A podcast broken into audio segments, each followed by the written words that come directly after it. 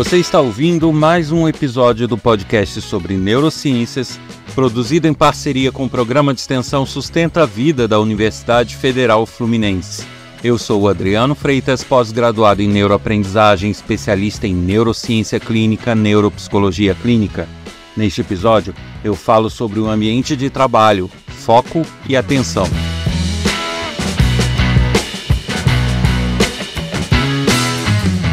Você que está chegando agora, me acompanha há pouco tempo nesse podcast, que tal maratonar todos os episódios e fazendo aos pouquinhos? Já são quase 200. Eu conto com a sua audiência, tem muita coisa interessante, muito assunto bacana para ser ouvido. E quem quiser colaborar para a continuidade do projeto, quem gostar desse projeto e achar que ele deve seguir em frente, eu peço que compartilhe o canal, os episódios e indique para seus amigos, colegas de trabalho porque é a audiência que nos faz prosseguir com esse projeto. Então, se você nos ajudar nessa tarefa, certamente o projeto terá longa vida.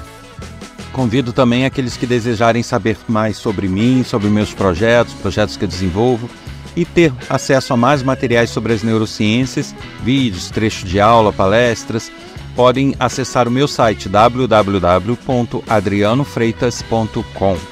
Aqueles que desejarem colaborar com críticas, dúvidas, elogios, sugestões, podem fazer isso através do e-mail podcast@sustenta-vida.com ou por mensagem de WhatsApp para o número 22 99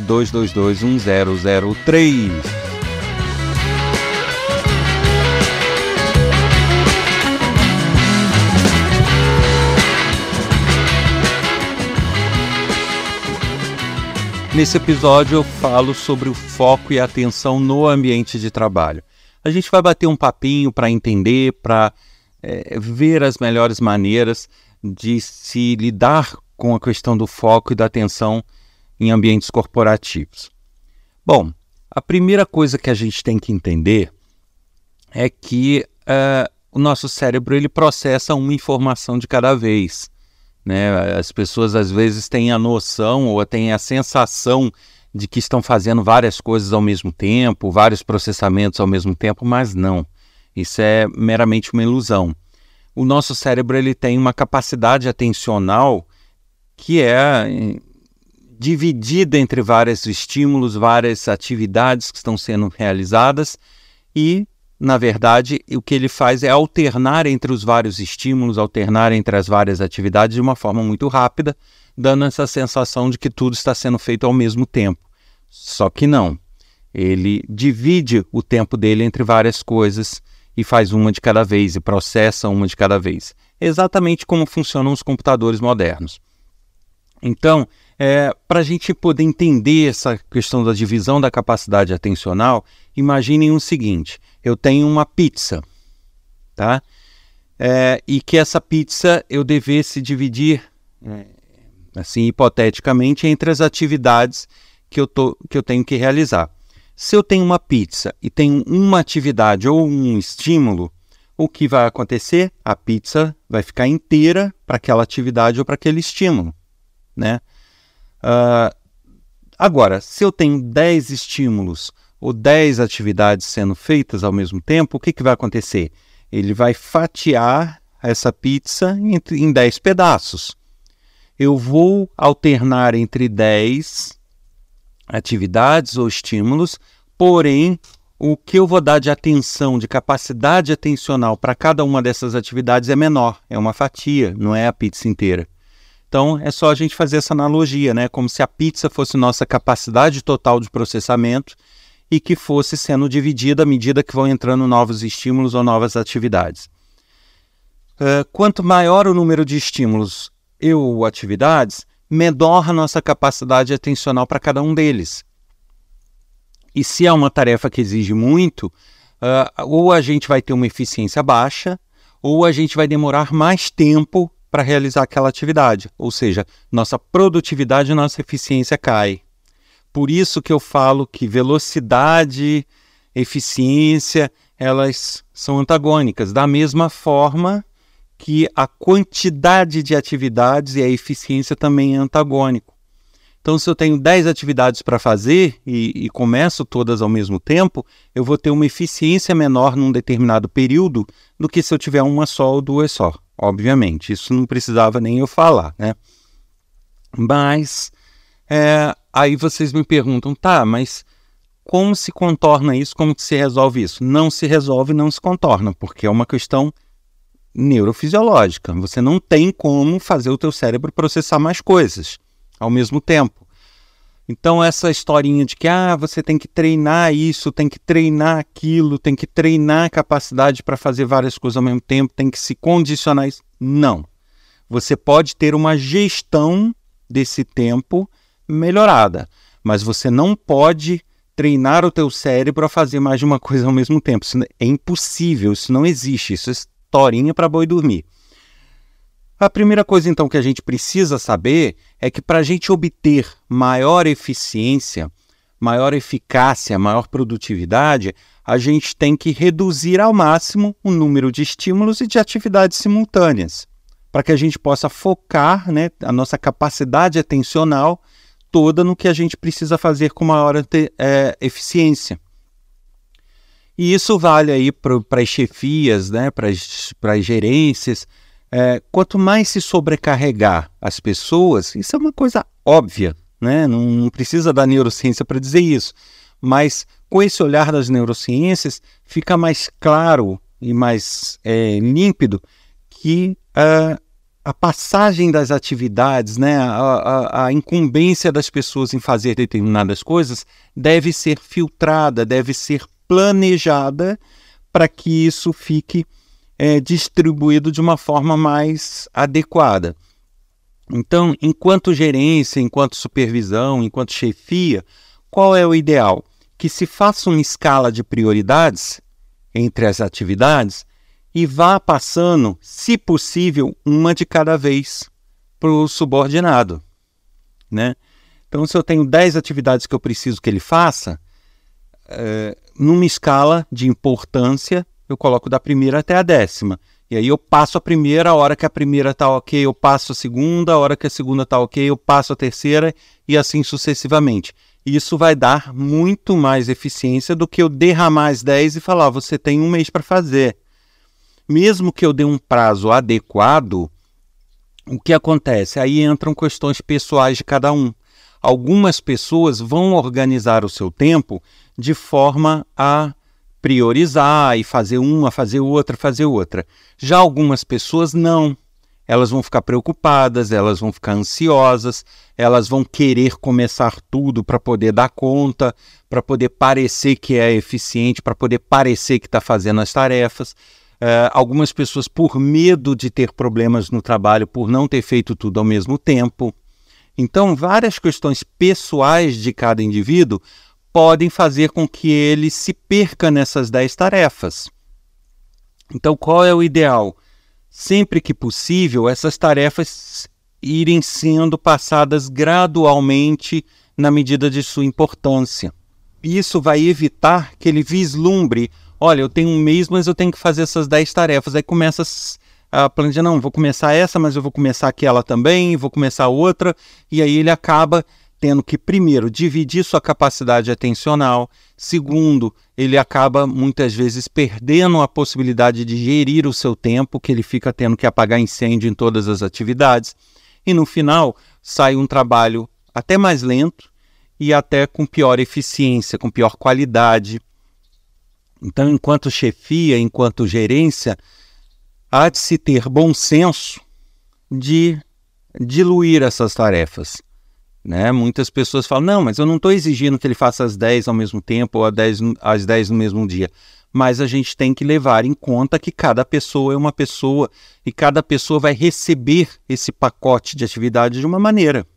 À medida que se você passa uma, duas e para e deixa para passar outras quando aquelas estiverem ok, o que vai acontecer? Ele não vai ter com que se preocupar, ele não vai ter esse estresse de ficar, não, é, fazendo uma já pensando nas outras que ele tem para fazer. É, porque isso também tira a capacidade atencional, que as pessoas muitas vezes não percebem é que a capacidade atencional não é só consumida pela própria tarefa, ela é consumida pela preocupação em ter que fazer a tarefa, pelos pensamentos que levam ele a ver todas as tarefas que ele tem no futuro. Então, isso tudo também consome dessa capacidade atencional. Então, se eu faço isso, mesmo que ele faça uma a uma, mas se ele parar para ficar pensando o que vem pela frente, o que, que ele tem para apresentar até o fim do mês, ele está consumindo capacidade atencional dele que poderia estar sendo aplicada naquela atividade. Percebe? Então, isso é um é fundamental assim, quanto menos atividades forem passadas ao mesmo tempo, maior vai ser a eficiência deste indivíduo. Derivando desse raciocínio, a gente tem uma outra questão aí, a gestão das pessoas. Por quê? É, aí eu, é o que eu sempre falo, eu não sou uma pessoa de RH, eu não sou uma pessoa é, do administrativo, né? Então eu não posso é, é, falar de questões da gestão de pessoas ou da questão da gestão administrativa é, de forma determinante. Mas o que eu posso falar é que, sobre a visão das neurociências, como seria o recomendado para maior eficiência. E aí cada um adequa esse conhecimento da forma que julgar melhor. Mas para é, que se entenda, né, derivando desse raciocínio do foco atencional, que ele é dividido, imaginem o seguinte: eu tenho uma pessoa que precisa fazer trabalhos intelectuais maiores. Ele precisa raciocinar, ele precisa pensar sobre as atividades. Aí eu vou colocar, sei lá, um, um programador de sistemas, uma pessoa da área de contabilidade, uma pessoa de áreas onde ele precisa pensar sobre o que ele está fazendo, senão ele pode fazer besteira. E eu tenho aquelas pessoas que muitas vezes fazem tra trabalhos habituais, trabalhos que não exigem, pode exigir até atenção, mas não no nível de um programador de sistemas, por exemplo, e que atendem telefone, fazem atendimento em balcão, ou fazem outros tipos de, de é, trabalho e atendimentos que não exigem o grau de concentração dos demais. Qual é o mais interessante para a corporação? Que as pessoas que fazem um trabalho mais intelectual e que precisem de maior raciocínio, foco e atenção, fiquem nessas tarefas de foco, atenção e raciocínio. Não se dividam com tarefas que não precisem disso. Então, por exemplo, você pegar uma pessoa que trabalha na contabilidade e ao mesmo tempo que ela está trabalhando com contabilidade, ela tem que atender um telefone, ela tem que fazer alguma outra atividade que não é tão focada, o que, que vai acontecer? Ela vai dividir o foco e a atenção dela com essas outras atividades é, periféricas, né? E nisso é, ela vai perder a eficiência na área contábil, por exemplo, por uma questão de atender um telefone. Você diz, poxa, mas então tem um funcionário na minha empresa que não pode atender telefone? Não, ele pode, mas você tem que estar ciente de que você não vai poder exigir dele 100% de foco e atenção e perfeição na, na atividade dele.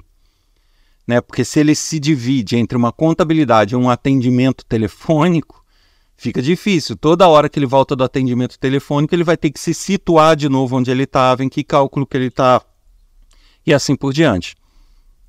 Então, essa distribuição de atividades de acordo com cada cargo também é fundamental. Né? É, então, uma pessoa que está trabalhando na contabilidade, no financeiro da empresa, o ideal é que ele fique com essas atribuições. Uma pessoa que está na área de sistemas de uma empresa, o ideal é que ele fique com essas atribuições. Agora, uma outra pessoa que está atendendo balcão, ela pode atender balcão e telefone. Então, você distribui atividades de acordo com o perfil de cada cargo. E aí você consegue uma maior eficiência de todos, tá? Então, o que se recomenda? Primeiro, é passar gradualmente as atividades para aqueles de trabalho intelectual e também se recomenda essa distribuição de atividades e de atribuições de acordo com cada cargo, de forma que um cargo não tenha que é, é, deixar de ter o foco naquilo que ele trabalha. Isso sem contar uma outra coisa. Né? Partindo desse raciocínio de que a nossa capacidade atencional ela é dividida entre várias tarefas e vários estímulos, a gente precisa considerar a questão dos estímulos, não apenas das tarefas. até aqui eu falei das tarefas, da divisão de tarefas, da organização do tempo, mas temos a questão estímulos. Como assim? Você vai me perguntar. Bom, a nossa capacidade atencional ela precisa ser dividida não por aquilo que a gente pensa que está fazendo, mas também por todas aquelas atividades que o nosso cérebro realiza, uh, independente do que a gente está pensando. E nessas tarefas estão os processamentos de estímulos. Isso eu quero dizer que estímulos visuais, estímulos auditivos, estímulos sensoriais no geral, eles vão exigir do nosso cérebro uma fatia dessa capacidade atencional, ou às vezes até várias fatias, para que ele possa analisar do que se trata. Então, até estímulos que muitas vezes nos parecem imperceptíveis ou nos parecem sem importância, às vezes o nosso cérebro está ali trabalhando para decodificar esse estímulo, para ver se não é uma ameaça, para ver se não é algum problema que ele precisa resolver. Então, isso significa que a gente ter estímulos concorrentes também não nos ajuda nessa eficiência. E aí eu quero dizer da distribuição física das pessoas no local de trabalho. Se eu tenho um local de trabalho é, onde uma pessoa precisa raciocinar bastante para realizar determinada tarefa, né, um trabalho intelectual, e eu coloco ela na parte mais barulhenta da empresa, onde tem muito estímulo auditivo, o que, que vai acontecer? Ela vai ter que dividir a capacidade atencional entre a atividade que ela está fazendo e os diversos é, centenas, dezenas de estímulos auditivos que ela está recebendo. O cérebro dela vai ficar variando entre isso tudo.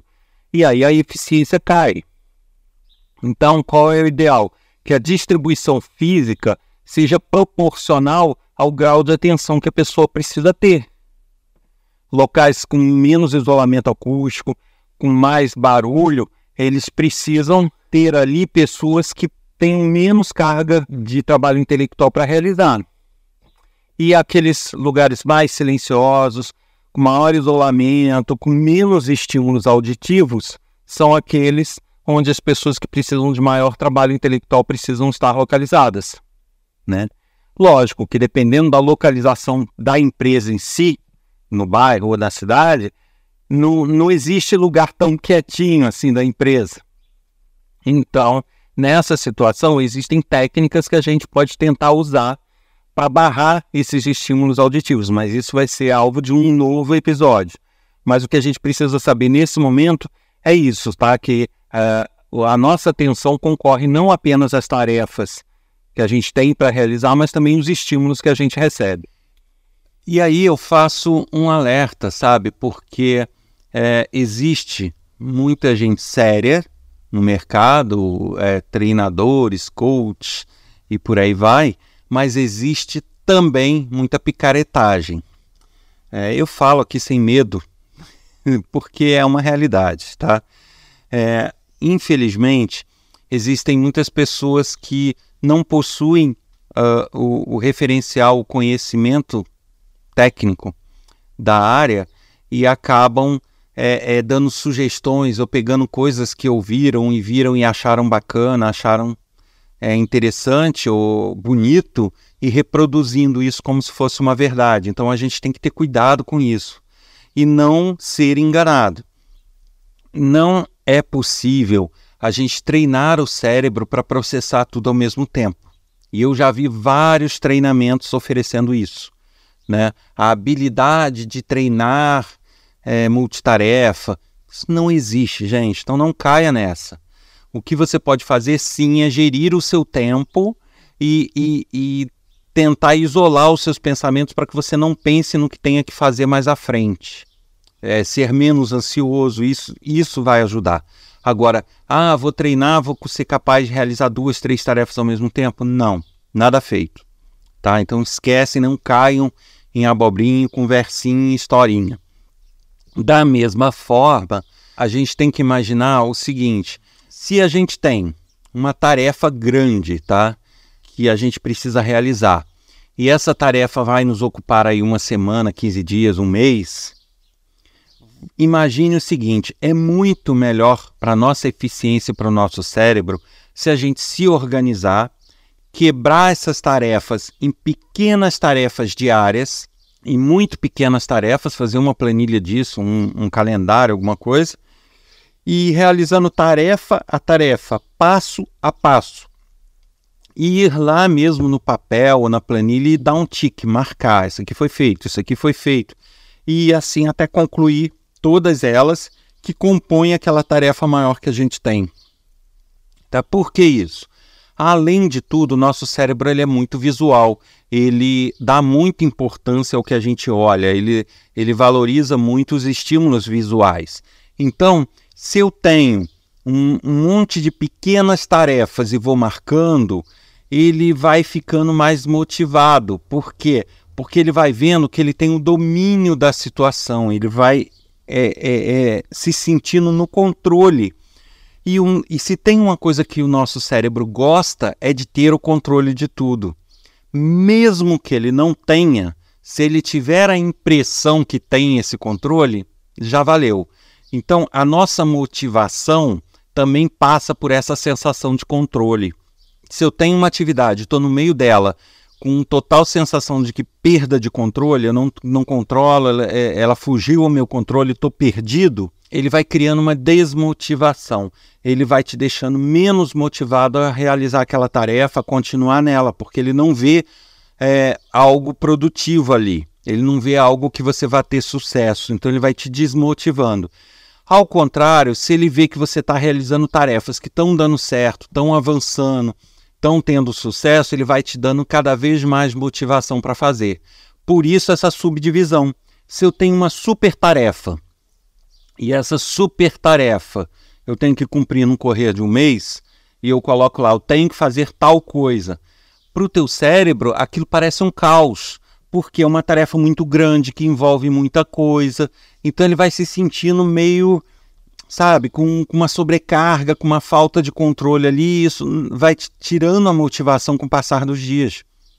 Agora, se você pega essa super tarefa e fala, não, peraí, deixa eu me organizar para fazer essa tarefa e vai lá faz uma lista com subtarefas. Então, esse, esse tarefão de um mês vira o, aí 60 tarefas pequenas do dia a dia, e essas tarefas pequenas visualmente você vai marcando como realizada, isso dá uma sensação interior, uma sensação para o teu cérebro de que ele está sob controle da situação e que tudo está avançando, tudo está dando certo, passo a passo.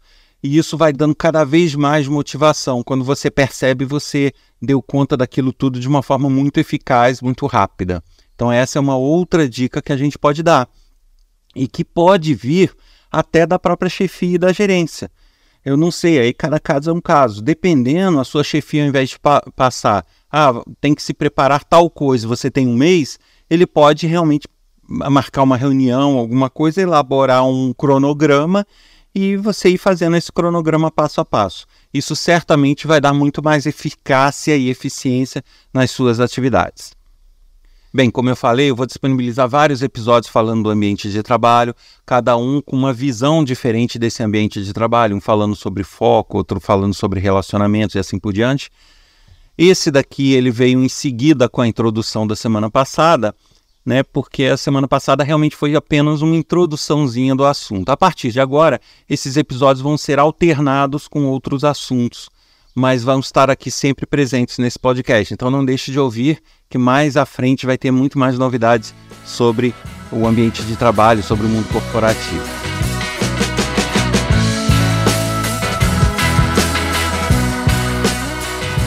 Você ouviu mais um episódio do podcast sobre neurociências produzida em parceria com o programa de extensão Sustenta a Vida da Universidade Federal Fluminense.